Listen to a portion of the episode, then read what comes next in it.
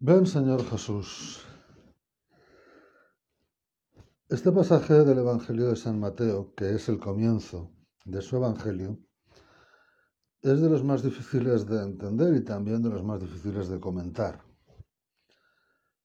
San Mateo comienza intentando dar una explicación a los orígenes de Jesús, llamado Cristo. No nos cuenta una historia, tal como nosotros lo entendemos. Todas estas generaciones que acabamos de escuchar son números simbólicos. Es verdad que cuando comienza cada uno de los tres grupos de generaciones, comienza diciendo quién es hijo de quién y acierta, pero conforme va adelantando, se va perdiendo. No creamos que es que el evangelista es tonto, no es eso. El evangelista hace lo que quiere hacer.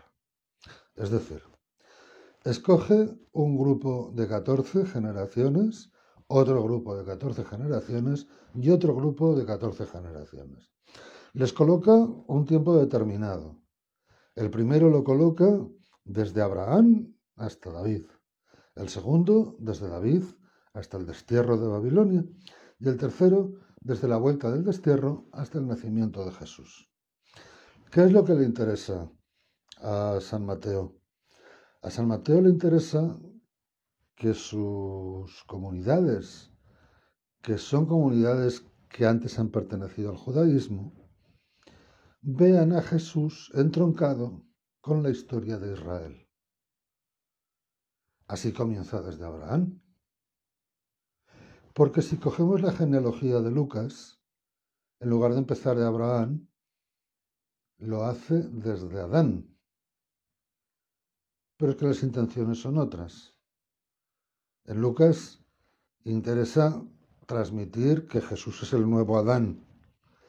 En Mateo no, en Mateo lo que interesa es que sus convertidos al cristianismo procedentes del judaísmo entiendan a Jesús entroncado con la historia de Israel. Y los números son simbólicos. Generaciones de 14, 14 es dos veces 7. 7 es el número bíblico que expresa la totalidad ordenada de una multitud desordenada. Siete es el número universal, siete es el número que lo significa todo. Por tanto, dos veces siete es dos veces la perfección. Catorce generaciones, un grupo, el acontecimiento de los patriarcas, de la revelación, el acontecimiento de elegir a David como rey y prometer un sucesor como Mesías.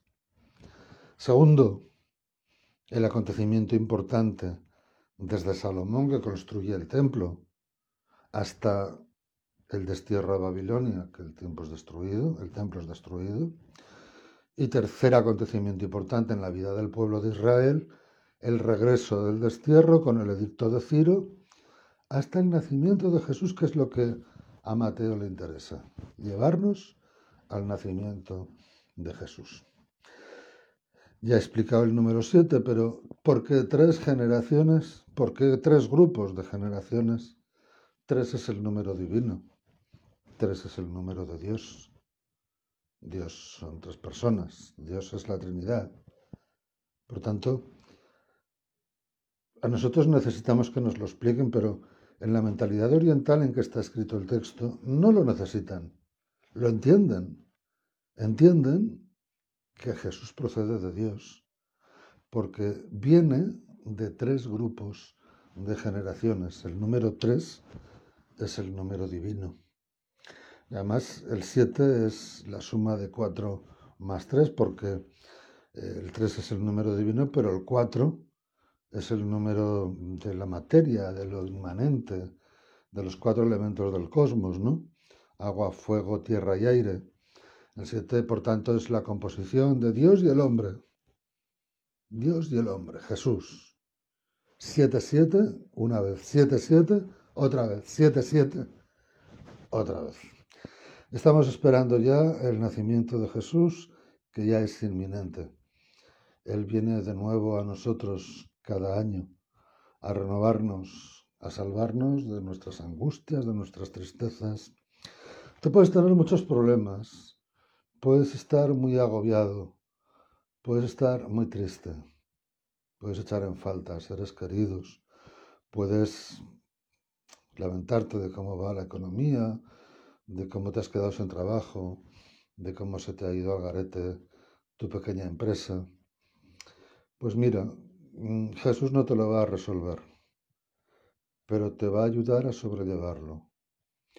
Te va a ayudar a que caigas en la cuenta de que está intacta toda tu dignidad como ser humano, de que está intacta toda tu dignidad como hijo de Dios, que Él viene para que no toques fondo, que Él viene para que resurjas, que Él viene para que mantengas la alegría y la esperanza, para que mantengas la fe, para que no te llegues a encontrar tan mal, para que mejores, para que puedas sacar fuerzas de donde no hay y resurgir, porque hay que resurgir, porque hay que levantarse. Con Jesús podemos, con Jesús estamos capacitados para ello. Si no quieres a Jesús, no vas a tener esa ayuda, no vas a tener esa herramienta. Pero si pruebas a dejarte amar por Él y a dejarte conducir por Él, vas a llegar a donde no pensabas. Lo vas a vivir de la manera que no pensabas. Y vas a encontrarte de la manera que jamás hubieras podido sospechar. Pues os deseo que esta venida del Señor que estamos ya preparando de manera inminente eh, nos saque de nuestros pozos, nos saque de nuestros fondos y nos ayude precisamente a esto, a darnos cuenta de que somos amados por el Creador y por la meta, el que es la meta de nuestra vida y de nuestra existencia, y que para Él somos tan importantes, tan importantes, que no podemos dejar de amarle, que no podemos dejar de vivir con Él porque Él es nuestra fuerza, Él es nuestra luz. Bendito el que viene en nombre del Señor.